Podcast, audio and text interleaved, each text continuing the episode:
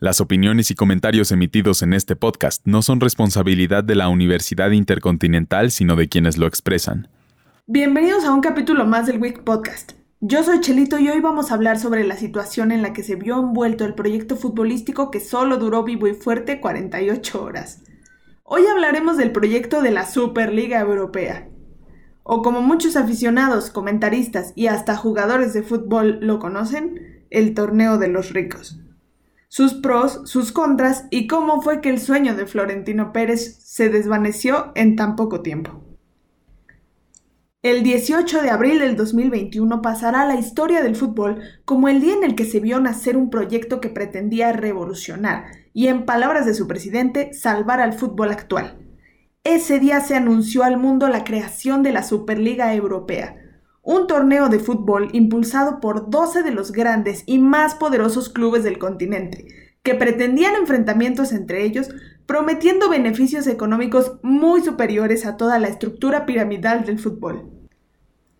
La Superliga nació como un torneo independiente de las ligas nacionales o de las competiciones europeas impulsadas por la UEFA buscando mayores y mejores beneficios económicos y competitivos para las instituciones participantes y las ligas a las que pertenecen.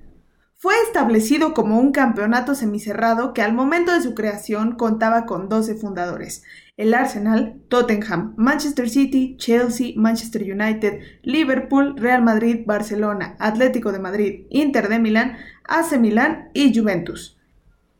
Estos equipos tenían garantizada su participación, independientemente de los resultados deportivos que obtuvieran. A ellos se les sumarían tres clubes invitados y otros cinco equipos que se clasificarían cada año para poder disputarla o recibirían invitaciones. Los 20 equipos que la disputarían cada año quedarían divididos en dos grupos de 10, con partidos de ida y vuelta. Los tres primeros de cada grupo pasarían el sistema de eliminatorias a ida y vuelta a partir de los cuartos de final. Los cuartos y los quintos jugarían una eliminatoria para completar a los ocho equipos que estarían en los cuartos de final, y en total se disputarían 197 partidos. Estaba previsto que el torneo fuera una realidad para agosto del 2022, con juegos entre semana, salvo la final. El proyecto era una bomba de dinero, pues de inicio los integrantes de la Superliga se repartirían 3.525 millones de euros procedientes de diversos inversionistas. 350 millones de euros para 6 clubes, 225 para 4, 122 para 2 y 100 para 3 clubes, repartidos de acuerdo a un sistema interno no sujeto a la clasificación de cada año. Además, se estimaba que se ingresarían 4 mil millones de euros por derechos de televisión. Un 65% de estos 4 mil millones sería para los fundadores, un 20% se adjudicaría por méritos deportivos en la competición y un 15% por distribución comercial. Así pues, los 20 clubes ingresarían como mínimo unos 60 millones de euros por participar. El ganador recibiría algo más de 250 millones de euros, que es más del doble de lo que se le da actualmente al ganador de la Champions League pues una de las principales razones detrás de la creación de la Superliga era buscar mejores réditos económicos que los que actualmente otorga la Champions organizada por la UEFA. Todo parecía ir viento en popa para el principal impulsor de este torneo, Florentino Pérez, quien poco a poco se fue reuniendo con los demás presidentes de los equipos fundadores para garantizar el sí y dar a conocer al mundo su gran idea. El presidente madridista decidió sacar adelante como fuera la Superliga, pensando en que el nuevo Bernabéu no podría acoger al año solo un par de partidos grandes en Europa. Una vez renovado su mandato, se convenció y convenció a los demás presidentes que no habría futuro sin esta revolución. Pues debido a la situación actual, la mayoría de los clubes tenían deudas que podrían disminuir e incluso cubrirse con la creación de este torneo antes de que se anunciara oficialmente el nuevo formato de la Champions League. Para el sábado 17 de abril ya se cruzaban documentos para formalizar las adhesiones y dejar puestas las bases legales. Los 12 presidentes mantuvieron una videoconferencia y la filtración de información no se hizo esperar. En cuanto estos rumores llegaron a los oídos del presidente de la UEFA, llamó en ese momento al presidente de la Juventus, que era uno de los más entusiasmados con el proyecto, para rectificar la información recibida. Sin embargo, según la versión de Seferín, la máxima autoridad de la Juventus le mintió, diciéndole que eran solo rumores, y en las horas del anuncio no le contestó el teléfono. Aquí empezó la furia de la UEFA y de la FIFA, que fue una de las razones más fuertes por las que casi todos los equipos dieron marcha atrás. El domingo a las 2 de la tarde, The Times y Marca develaron la exclusiva mundial del inminente anuncio de la Superliga, situación precipitada que puso al mundo de cabeza, hasta el punto en que, aunque todavía no hubiera un comunicado oficial de la Superliga, comenzaron a llover las respuestas de rechazo entre los hinchas, jugadores, los organismos internacionales de fútbol, entrenadores e incluso políticos y hasta miembros de la realeza británica, que hicieron que en menos de 48 horas el proyecto de disidencia de los clubes más poderosos colapsara estrepitosamente. Al oficializarse la creación de la Superliga, la UEFA emitió un duro comunicado clasificando de cínico el proyecto y avisando de las consecuencias para los clubes y jugadores implicados, pues de participar en este proyecto los clubes no podrían participar en ninguna otra competencia a nivel nacional, europeo o mundial, y sus jugadores, según la UEFA, podrían verse privados de la oportunidad de representar a sus selecciones nacionales. Esta medida fue la que más les jugó en contra a los creadores de la Superliga, pues varios jugadores de los 12 equipos expresaron su preocupación ante la posibilidad de no poder disputar partidos con sus selecciones nacionales. Y creo que es bastante entendible, ¿no?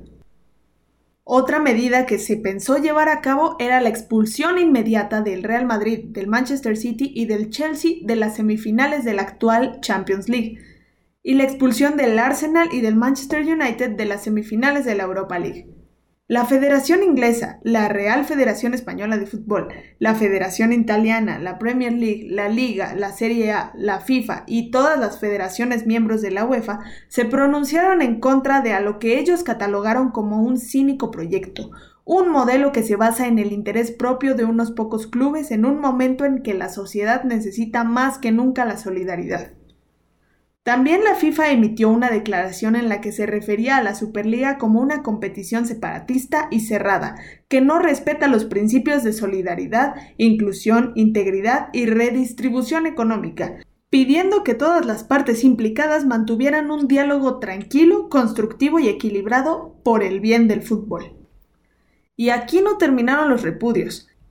También el vicepresidente de la Comisión Europea responsable de Cultura y Educación criticó la iniciativa al considerar que va en contra de los valores que promueve la Unión Europea, como la diversidad y la inclusión.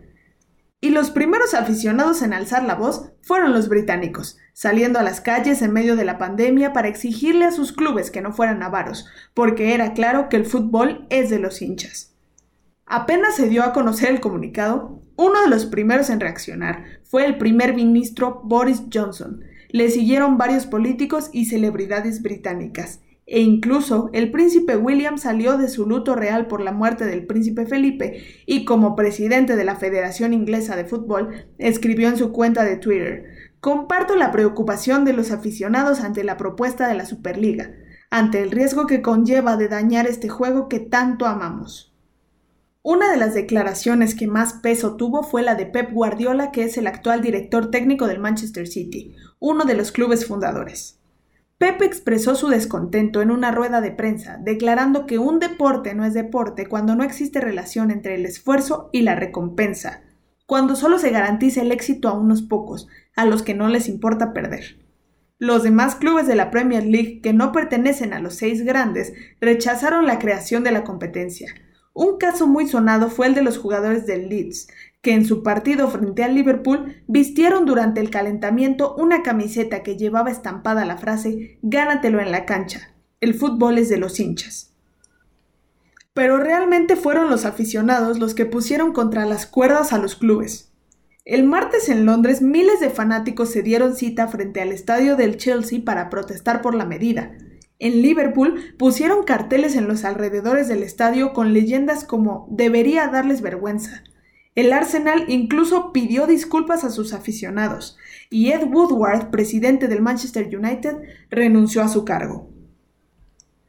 Todas estas protestas generaron que uno a uno los seis equipos ingleses abandonaran el tren de la Superliga, quedándose solamente el Real Madrid, el Atlético de Madrid, el Inter de Milán, el AC Milán, la Juventus y el Barcelona. Después, el Atlético de Madrid emitió un comunicado en el que se anunciaba su retiro, haciendo hincapié que para el club es esencial la concordia entre todos los colectivos que integran la familia rojiblanca, especialmente los aficionados.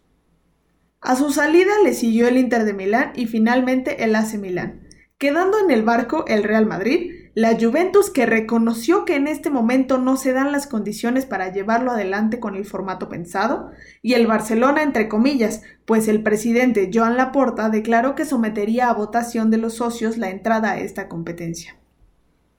Con todo y sus salidas, todos los clubes se mantienen firmes en su opinión de que el fútbol necesita ser remodelado para adecuarlo a las necesidades de la nueva época. Al día de hoy, Florentino Pérez asegura que fue un error no explicar bien la Superliga Europea, pero que este proyecto no ha muerto, pues aseguró que los equipos alemanes están interesados, pero el Bayern está cambiando de autoridades. También subrayó que los ingleses salieron porque la UEFA solo hizo un espectáculo de todo esto. Añadió además que el presidente de la UEFA tendría que haber hablado con los miembros de la Superliga, pues no se les dio la oportunidad de explicarlo. Pese a la salida de casi todos los equipos que hace que el proyecto se desmorone, la Superliga emitió un comunicado el martes en el que dijo que sigue adelante con la propuesta, pero con algunas modificaciones. Veremos en qué acaba esta novela. Pero lo que hoy se puede afirmar es que el fútbol dejó de ser un deporte, y hoy simplemente es un asunto de dinero tanto para la UEFA como para la FIFA, las ligas y la moribunda Superliga Europea. Muchas gracias por escuchar este capítulo. Recordamos que esto es un proyecto institucional de la Universidad Intercontinental por parte de la Licenciatura en Comunicación Digital.